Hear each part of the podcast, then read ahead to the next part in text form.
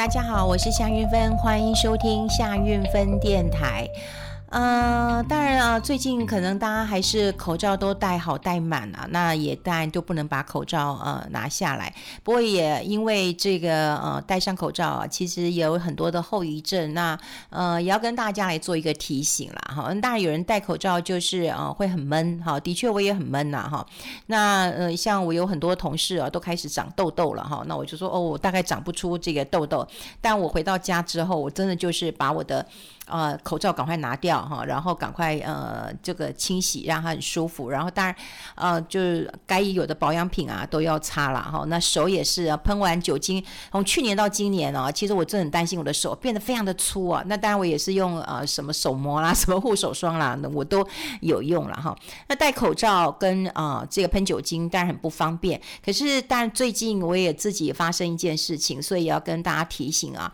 呃，就是戴了口罩，那因为我用又长时间在讲话，不管我主持广播节目啊什么的，或者是我线上的一个呃课程啊哈，那呃讲话时间都非常非常的长，哈，非常的长。那呃，其实有时候线上的课程，如果是在我家，我当然就可以不用戴口罩嘛哈。可有一些是在别的地方哈，在别的地方，因为他们还有工作人员，然后就会希望我嗯、这个也戴口罩哈，哇。那你想想看，其实在线上课程啊，大家都会说哈，这个网络比马路哈这个轻松，我都觉得没有，我真的觉得没有诶。对，你觉得网络，我说啊，那韵芬姐你又不用来高雄，不用来屏东，不用来呃台南，不用来嘉义，不用来台台台台中，嗯，那你是不是很方便呢？你在家里面嘛哈就可以了哈。那呃有一些是不是在家里，还有有个办公室，因为还有长官啊什么的一起的啦哈。那第一个，大家知道，在嗯这个。两个小时，比方说演讲活动啊，你会发现到说，哎，你都自言自语，你好像跟墙壁讲话。我算是能够适应的人了啊，因为以前你看我在广播间这样子，几乎也是常常对着墙壁说话，对着这个麦克风说话，我我算是 OK 的人。可是哈，你在讲话的时候，你当然希望互动嘛，你希望看到台下人的眼神，你希望看到他们的微笑，你希望看他们他们的疑问。然后呢，你也希望他们问问题，或者他跟你讨论。有时候我去一场演讲的时候，我会觉得，对耶，其实我自己收获也很多诶。比方说，大家回答的我问的问题，或者还有人会 echo 到我的问题，或者有人会跟我说，哎，我说那你今天听完你有什么感觉？然后他也跟我分享，我也觉得很棒。所以我喜欢那样的，嗯嗯、呃，不管是呃情感情绪或知识常识的一个交流跟分享。可是，在呃，这个呃线上的时候，我真的觉得非常非常痛苦，因为有时候我也需要互动嘛，啊，比方说我会点一下名字啊，比方说啊、这个呃，我随便讲个名字，说啊，那个小华，那你可不可以分享一下？诶，还没有声音诶。还没有声音，那我心想，你是怎样啊？然后再点另外一个，然后噗，他就把镜头关掉了。所以那时候我就觉得，哎，还蛮孤单的。好，我要讲就是说，那有一些是要戴着口罩的，然后在上课的啊，还有我呃戴着口罩的，那么呃主持节目的，然后因为戴口罩，其实就很少喝水。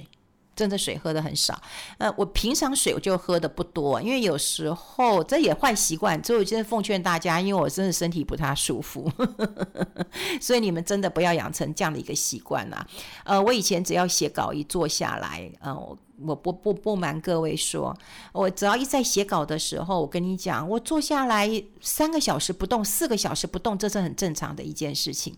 我甚至不吃饭不睡觉我都 OK。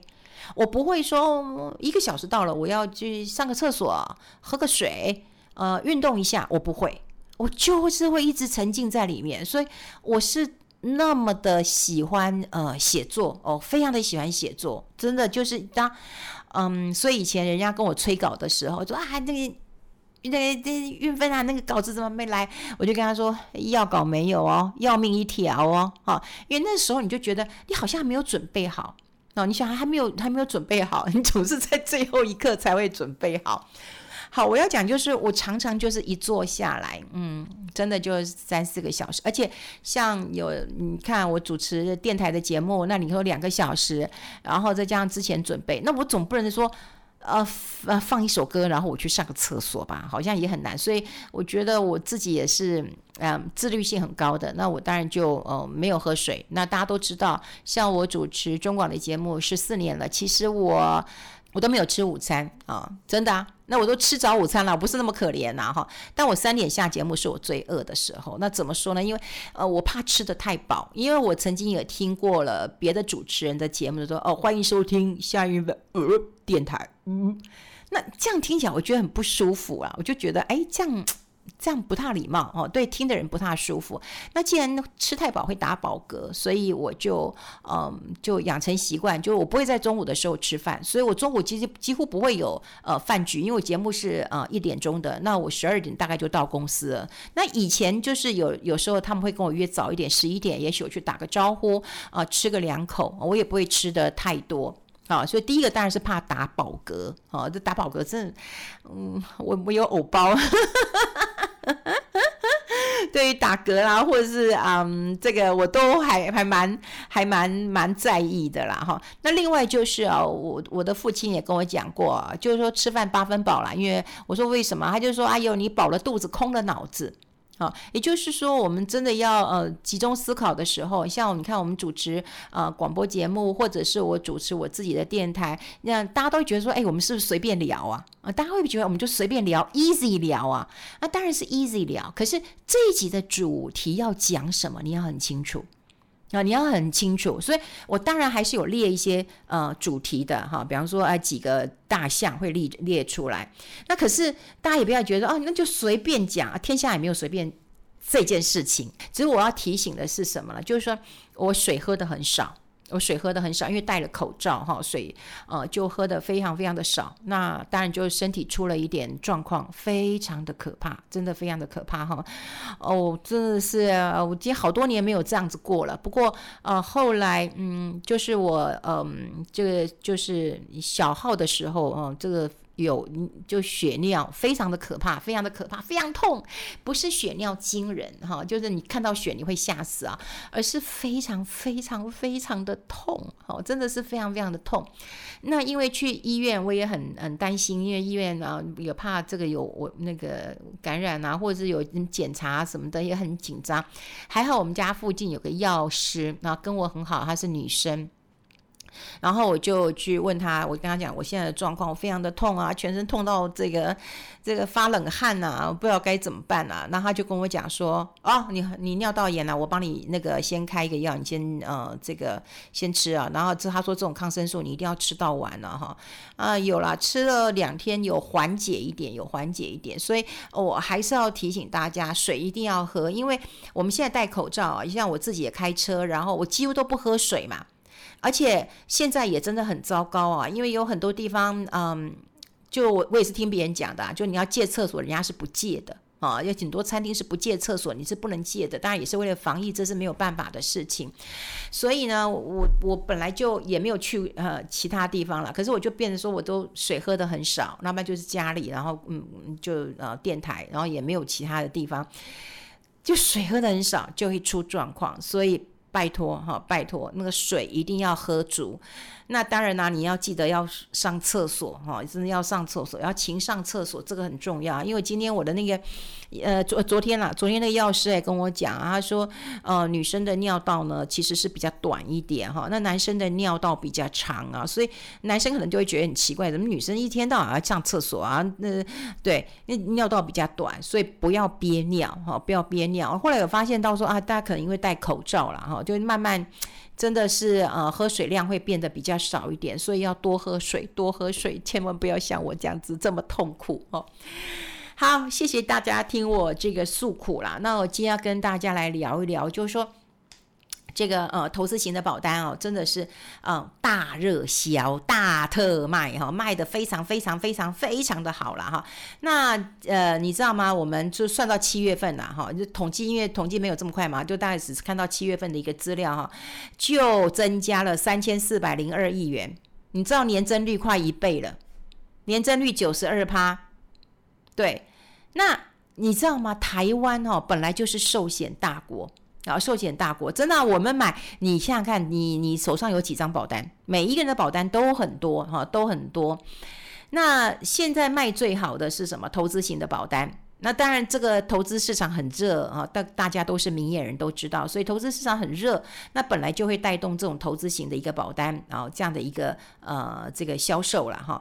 可有人认为说，哎，你主管机关你是不是要降温一下啊？有没有降温一下啦？哈，那当然有，呃，这个消保官就挑出来讲啦，他就说，哎，其实你不管什么时候买。你当然都要有风险的问题嘛，哈，你都要有风险的问题嘛。那意思就是说，主管机关，你我总不能包山包海，我什么都管嘛，哈，我什么都管了哈。那我们现在看到一个数据哈，就是保发中心的一个统计啊，就是台湾寿险业的规模，今年上半年哈有三十二点六兆元，好，比去年同期增加八千七百六十一亿元。哦，你知道我们的保险渗透率是百分之十四趴，全球排名第二名。好，那你知道吗？我们去年二零二零年台湾的总百总保费收入，全世界排名第九名啦。台湾人非常喜欢买保险，觉得有买保险就是五倍五波比，就非常的喜欢买，哈，非常的喜欢买，所以我们的保费收入当然就屡创这个新高了哈。可是大家一定要记得啊，就是说。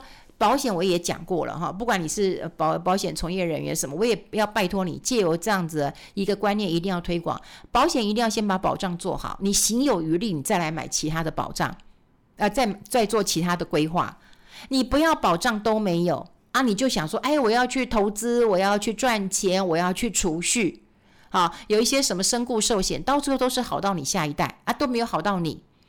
对，你一定要先把你的保障，你自己要的是什么，这个是很重要。你不要想到什么都要赚钱，啊，不要想到什么都要赚钱。对呀，我你看，大家都知道嘛，大家都知道我出过也很严重的车祸嘛，我光一条大腿开三次刀，而且是股骨诶，人生最你一个人身上最长的那一条股票，呃，那个不是股票，那个骨头就是股骨，我断掉了。然后开刀，然后第二年又断，又开刀，然后再隔几年之后，我再把钢钉拿下来，就开了三次刀。阿姨说保险有没有给付？有。有没有赚？有。我们没有骗你啊，因为我本来就有买保险啊。有没有赚？可你觉得真的是我赚到钱吗？我告诉你，我赚到悲惨人生啊！你住院你有多痛苦啊？对，然后你腿断了。我跟你讲，我讲啊，你手断，你的脚都还可以走啊。你腿断了，你哪都不能去，你连上厕所你都没有办法，真的是很不堪，很不堪，很不堪。所以你觉得保险能够赚钱吗？你要赚什么钱？真的保险你就最希望它不要发生，真的啊？难道我希望我买了一个寿险，那我立刻死掉，然后或者是我买个意外险，我立刻出个大车祸，然后我赚了很多钱？哎，我那个皮肉痛哎。谁希望啊？好，谁希望啊？那当然，呃，台湾人真的很爱买保险，但独独就是缺了保障。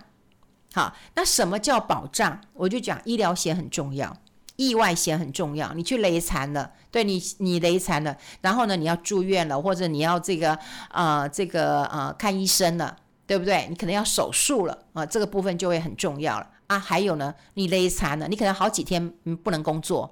好，或者是很长的一段时间不能工作，那你是不是有失能？所以一定要把医疗放在很前面，好，医疗意外放得很前面。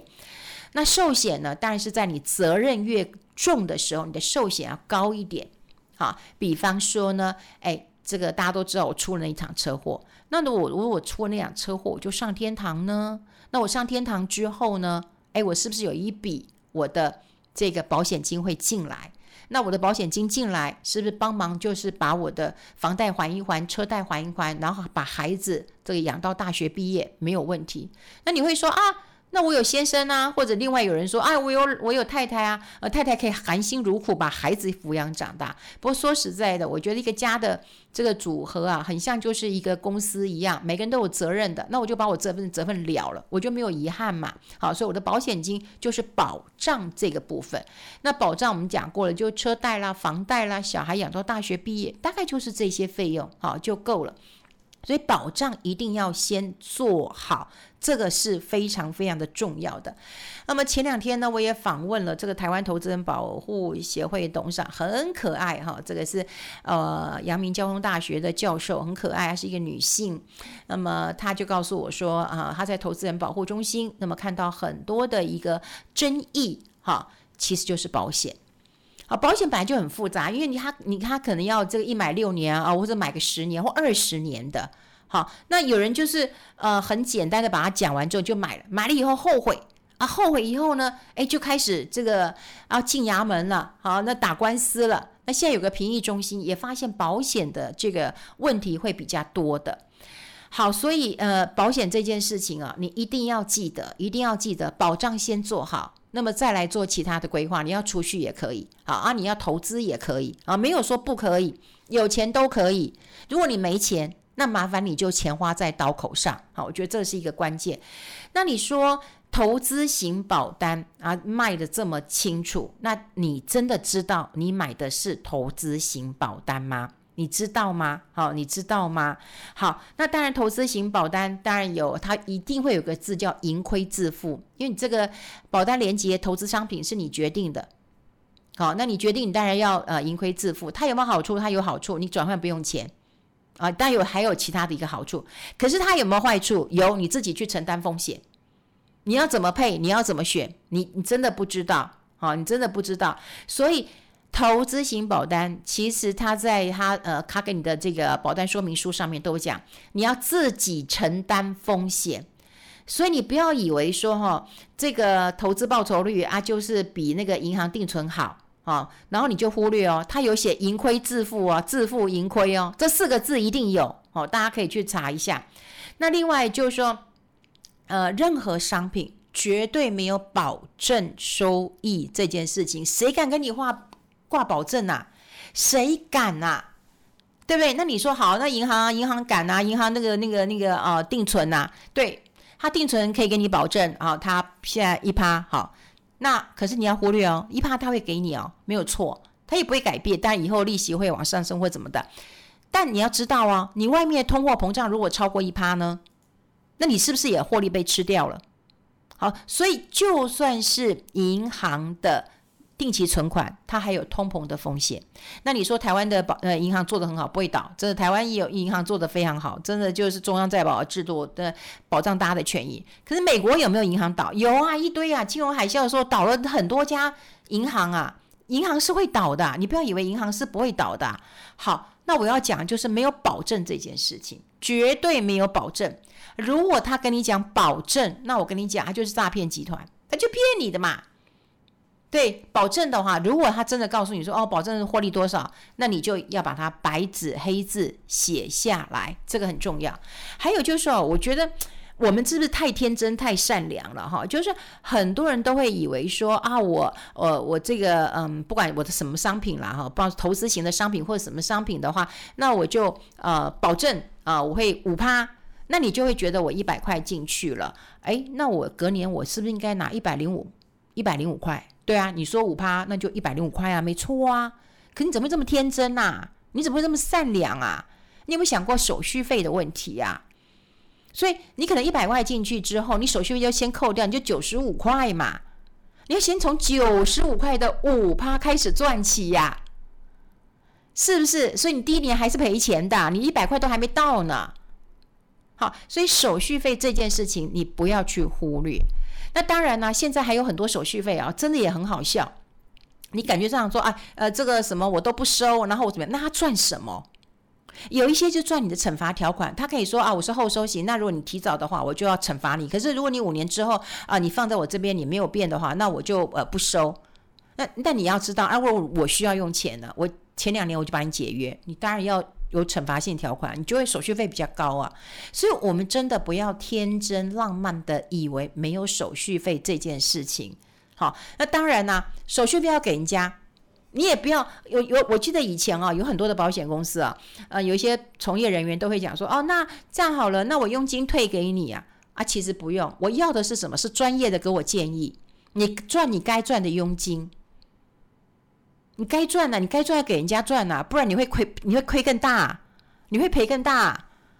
好，所以有时候会因为说啊人情啊，然后什么什么的，会退佣去买保买保险。我真的觉得，这些人际的关系的维持都过时了。你现在要找的真的是有专业性的寿险顾问，好，保险顾问来帮你做规划。那另外你要记得啦，找这些顾问就很像说啊，你今天房子要设计。那你必须要跟他讲说，哎，我这个房子啊，我穿衣间要怎么怎么设计啊？我鞋子哈其实不多，那你鞋柜不用太多啊，或者是说啊，我这小孩啊这个还小，所以呢，我这个要有很多收纳玩具的地方，你自己要有个样貌，你才去跟设计师聊。那如果说你今天都没有一个规划，没有一个想法，你去跟设计师说啊，设计师给你设出来说啊，怎么都不好用啊？那什么设设计出来跟个大饭店一样啊？啊，也没有储藏间，啊，也没有收纳，啊，玩具也不知道放哪里。好啊，这个床铺，啊，这个长大以后怎么办？啊，这么小的床铺，那小孩会长大，反正就很多问题啊。可是就是想说，你在保险的时候，你有没有先想过，你的观念到底正不正确？我们买个保险，我们都会问说，哎，我可以赚多少？哪是这种事情啊？你一定要先问到说我的保障，真的，我们都会生病啊，对不对？所以呃，保险这件事情，我是看到说投资型保单卖得太好了，有人还呼吁说，哎，要不要叫主管机关户来冷却一下？哦不，我觉得应该要让我们投资人应该要知道，你买保险的顺序是什么。台湾就很喜欢买保险，就觉得买保险不会赔。我们以后也会跟大家讲啊，你看你保险买个十年二十年，然后你拿回一些利息，你觉得很高兴，对不对？可是你想想看。其实机会成本，你拿这些钱去做投资，你可一定赚更多。你不需要放那么多在保险上面啊！你当然有钱是有钱人的考量，他可能有节税或其他的一个考量。那一般人来讲，我我我好像之前跟大家讲过，我的书也跟大家讲过了。我说我以前认识一个制作人，买了二三十张保单，然后他说我说他买不起房子，我就说你真是女神卡卡，因为你钱都卡在那个保单里面了。所以现在看到嗯，这个七月份看到投资型保单卖的。太好了，我真只有两件事情提醒：对，投资型保单一样都是盈亏自负，这个你一定要记得。第二个，绝对没有保证收益这件事情，绝对没有。好，如果有的话，那你就要去问问看，他保证多少的收益啊？有一些是代操的，啊，有一些是代操的，呃呃，权威的一个，你也要知道它回拨率是多少啊？如果他没有赚，他也不会回拨给你，所以每一个字都要。这个推敲清楚啊，好，好，今天跟大家分享有点沉重，大家记得多喝水，多喝水。好，我们下次再见喽，拜拜。